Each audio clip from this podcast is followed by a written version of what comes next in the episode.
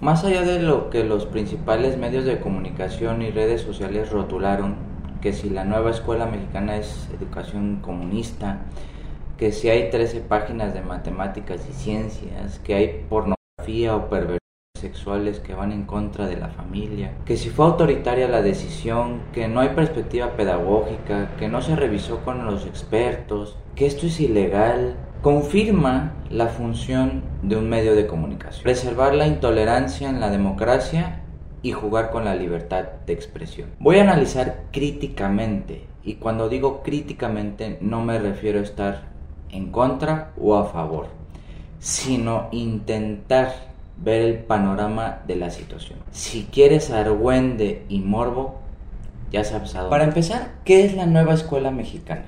La nueva escuela mexicana es un proyecto de carácter integral y humanista. Su enfoque pedagógico pretende realizar cambios profundos en la educación en México, a partir de entender y atender las condiciones de equidad, inclusividad, excelencia académica y mejora continua, partiendo de la relación del alumno con la comunidad a la que pertenece. Estos cambios y modificaciones tendrán efecto a partir del ciclo escolar 2023-2024 y su objetivo central será reformular el concepto actual de calidad educativa.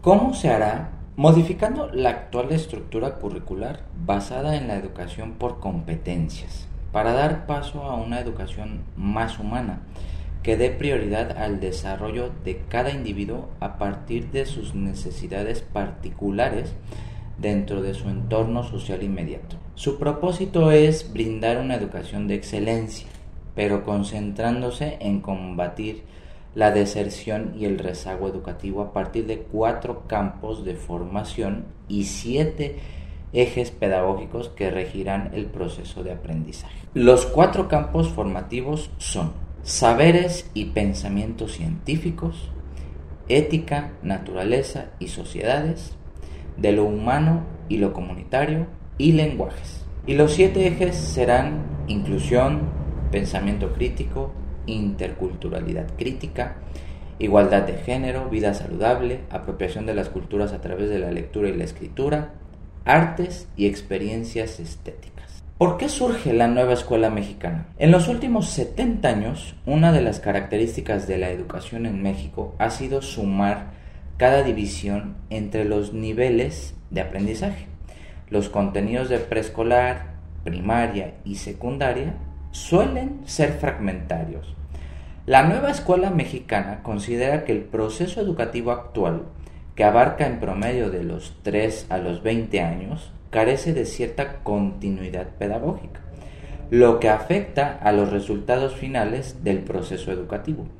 Lo anterior se puede ver reflejado en la deserción escolar en los últimos 20 años. Actualmente, de cada 100 niñas y niños en primaria, solo 80 pasan a secundaria, 70 ingresan a la media superior y de ellos únicamente 24 terminan en el bachillerato técnicamente menos del 70% de los mexicanos logran terminar una carrera universitaria. Es por eso que la nueva escuela mexicana considera que la reforma de 2013 y las políticas aplicadas hasta ahora no toman en cuenta las necesidades diferenciadas de cada grupo social y su nivel educativo, ni las características propias de cada estado, región o comunidad, lo que ha generado que precisan las desigualdades económicas y sociales. Algunos cambios importantes son los siguientes. Centrarse en la comunidad. En la reforma del 2011 que Calderón promovió, se regía por una educación basada en la adquisición de competencias y los estándares de calidad del estudiante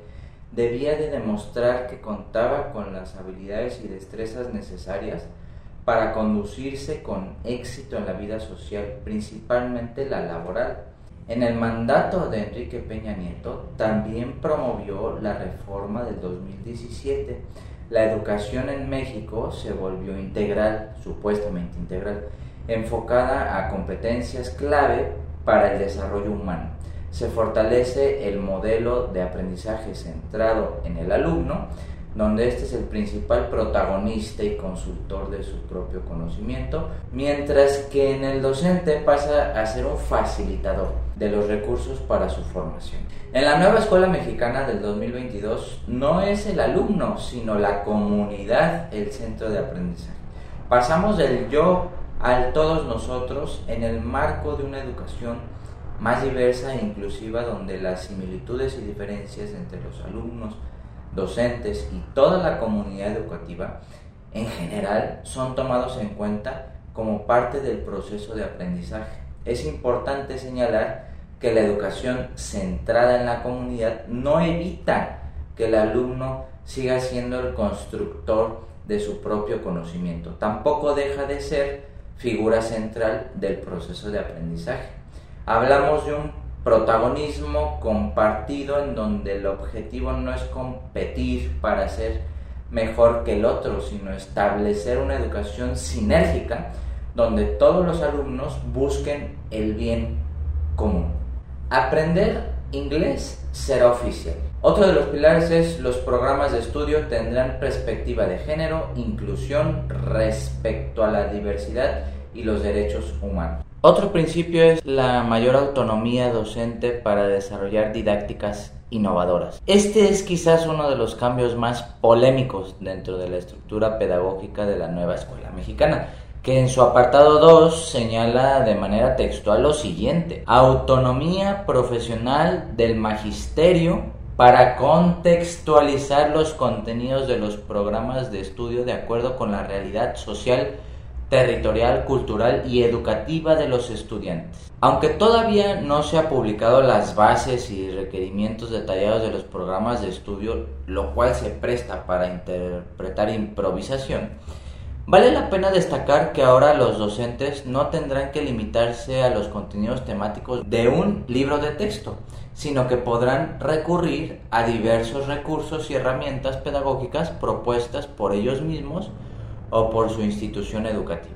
Otro de los principios es que la calificación numérica evolucionará a una valoración, en la cual se tomará más en cuenta las condiciones, ritmos, estilos de aprendizaje, más que una calificación cuantitativa o exámenes a responder. Entonces, ¿cuáles serán los objetivos de la nueva escuela mexicana? Bueno, el objetivo principal de la nueva escuela mexicana es el desarrollo de manera armónica de todas las facultades, habilidades y destrezas del ser humano. Además, busca fomentar el respeto de los derechos, cultura, entre otros aspectos. Erradicar el, obviamente, el neoliberalismo implantado en la educación el cual solo comprende el individualismo, el consumismo y el tradicionalismo. Desarrollo de valores como honestidad, integridad, entre otros, implantación de los derechos humanos y equidad educativa. Fomentar el humanismo social y el pensamiento crítico para la transformación y crecimiento de la sociedad con principios de solidaridad. También el desarrollo del individuo requerido por la sociedad con valores de respeto, responsabilidad, compromiso que posean empatía con la sociedad y el medio ambiente que los rodea. La preservación y el cuidado de la naturaleza, evitar la discriminación, violencia hacia el género femenino o menores de edad, al igual que sus causas erradicando todo tipo de estereotipo que se haya mantenido anterior a la implantación de este nuevo modelo educativo, desarrollar capacidades de producción. Vamos a revisar los famosos libros de texto que, que encausan educativamente al supuesto comunismo, según los medios de comunicación y las redes sociales. Históricamente los libros de texto han sido polémicos. Jaime Torres Bodet en 1959 fundó la Comisión Nacional de Libros de Texto Gratuitos los reclamos siempre provienen de la Asociación de Padres de Familia. Por ejemplo, en el 1959, en 1974, en el 2016 ya con Felipe Calderón al mando, el tema siempre ha sido la reproducción sexual animal en un primer momento y después humana. Y como no pudo ser la excepción, volvieron a protestar en la actualidad, 2023, esta vez con la insuficiencia de páginas dedicadas a las ciencias en general y erratas en la escritura y redacción de los mismos, así como algunos datos científicos. Vamos a revisar la cantidad de hojas de los cinco libros. 300 hojas de cada libro por cinco libros son 1500 páginas. Si decimos que son 1500 páginas por los 5 libros en cada grado escolar, serían 9000 páginas en toda la primaria. Esto es equivalente a 10 libros del Don Quijote de la Mancha de Miguel de Cervantes. La estructura se da por áreas del conocimiento y por colores, arte, literatura, cultura, historia, matemáticas. Y además hay unos libros llamados libros para el maestro sin recetas que dejaré para un próximo video, pero que menciona la dirección en la cual está la fundamentación del proyecto de la nueva escuela mexicana. Por ejemplo, voy a citar de la introducción del mencionado libro. Dice, una pedagogía humanista y además crítica como lo propone la nueva escuela mexicana, se trata de una educación comunitaria, abierta a la diversidad, intercultural, promotora de los derechos humanos y atenta a evitar los discursos del autoritarismo dentro y fuera del aula, propiciando horizontes de libertad y autonomía. Dichos rasgos provenientes de un humanismo crítico latinoamericano tienen como objetivo consolidar un modelo educativo en donde los estudiantes sean capaces de construir sus propios conocimientos a partir de sus experiencias con el acompañamiento de diversos actores, rompiendo con esquemas en donde se visualizaba al maestro como centro de la educación y al estudiante como un mero elemento pasivo.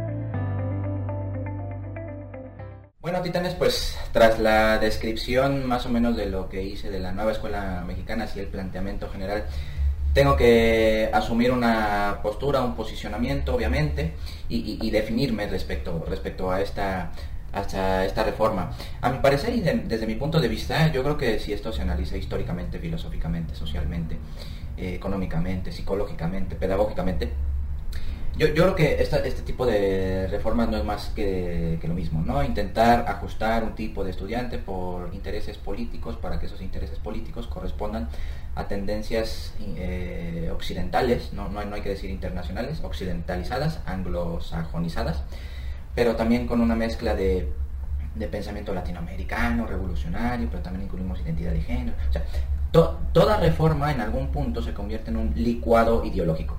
Ese es desde mi punto de vista lo que en síntesis puedo decir de la nueva escuela mexicana.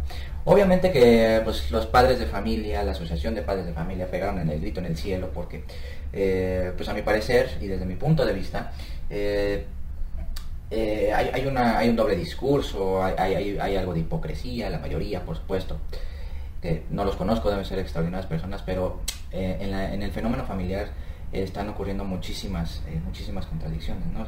yo yo creo que estos padres que reclaman ni siquiera, ni siquiera saben dónde están parados educativamente, ni siquiera ellos, ni mucho menos sus hijos, ni mucho menos que puedan entender las propuestas a, la reforma educativa. Dicho esto, voy a hablar sobre la implementación o implantación política de esta nueva escuela mexicana.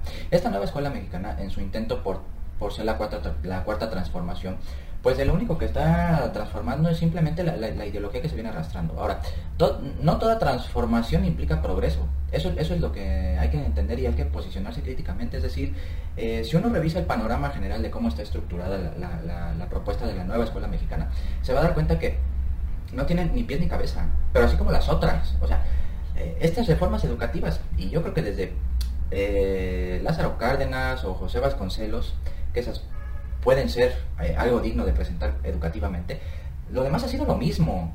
No, nos hagamos tontos. Entonces, eh, estos intentos de, transformación, que desde mi punto de vista son transformaciones light, ¿no? porque ahorita lo voy a, fundamentar, pero eh, el seguir recurriendo a las tendencias internacionales del lado occidental, que también no nos hagamos tontos, este, tienen altas tendencias hacia, hacia lo gringo, hacia lo anglosajón, que, que eso lejos de beneficiarnos nos perjudica, pero al mismo tiempo se, se, incorpora una ideología latinoamericanista que, que, pone de relieve el resentimiento, el victimismo.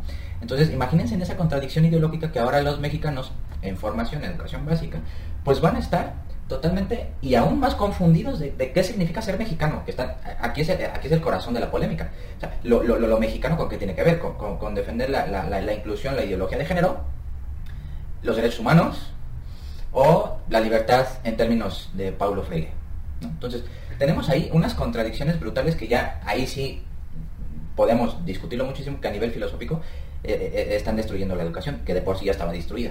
Recuerden que yo soy total ferviente de que la educación ya se murió hace mínimo 30 años. socialmente podemos decir que, la familia también es un campo de batalla, ¿no? Por un lado tenemos la Asociación de Padres de Familia, que reclaman educación de calidad y están en su derecho de hacerlo.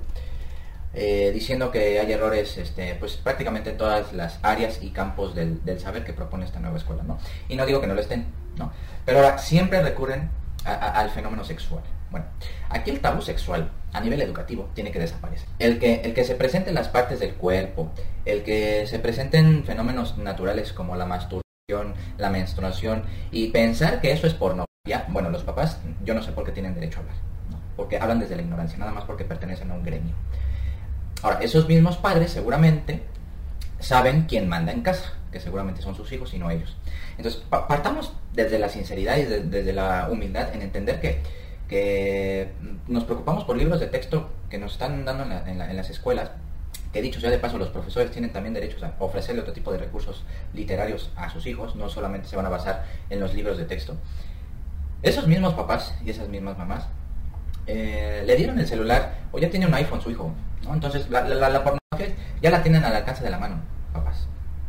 Sus hijos es muy probable, es muy probable que ya sepan más que ustedes de, la dimensión sexual. Bien, hay algunos que mencionan, que comentan que esta nueva escuela mexicana no tiene perspectiva pedagógica. Pues claro que la tiene a nivel ideológico y a nivel filosófico, pues es el constructivismo social. Lo que pasa es que los papás no leen y los entrevistados, estos, estos shows, estos montajes que van, se la menor idea de qué es el constructivismo sociohistórico o sociocrítico, en términos eh, literales, textuales de, de, lo que viene en las presentaciones del libro, pero es que cómo van a entender eso, ¿no? y al mismo tiempo el soporte pedagógico de esta nueva escuela mexicana pues es eh, la pedagogía por aprendizaje basado en los proyectos, la pedagogía de aprendizaje basado en problemas, posmodernidad, posmodernidad, es decir, todas estas cosas de que aprendamos a nivel individual, pero también a nivel grupal, pero también a, nivel comunitario, pues es que eh, son, propuestas que, que yo creo que en el fondo lo único que están promoviendo es justamente un resentimiento y un victimismo social, ideológico, filosófico, pero al mismo tiempo nos introducen las ideologías de género, la inclusión y todo esto que proviene de Estados Unidos. Entonces, Paulo Freire evidentemente estaba peleando a muerte con las pedagogías tradicionalistas de corte anglosajón, alemán, europeo. ¿Por qué? Porque nos oprimían, ¿no? Entonces estábamos bajo los opresores. Tiene tantas contradicciones a nivel de los fundamentos que, presenta la nueva escuela mexicana que es muy difícil eh, rescatarla.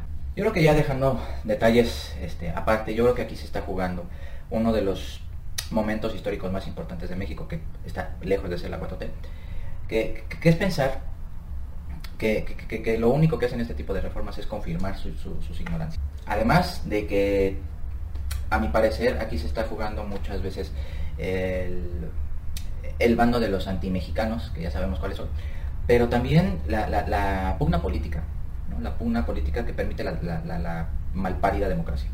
Entonces, yo creo que aquí se está jugando la, hispanidad. ¿no?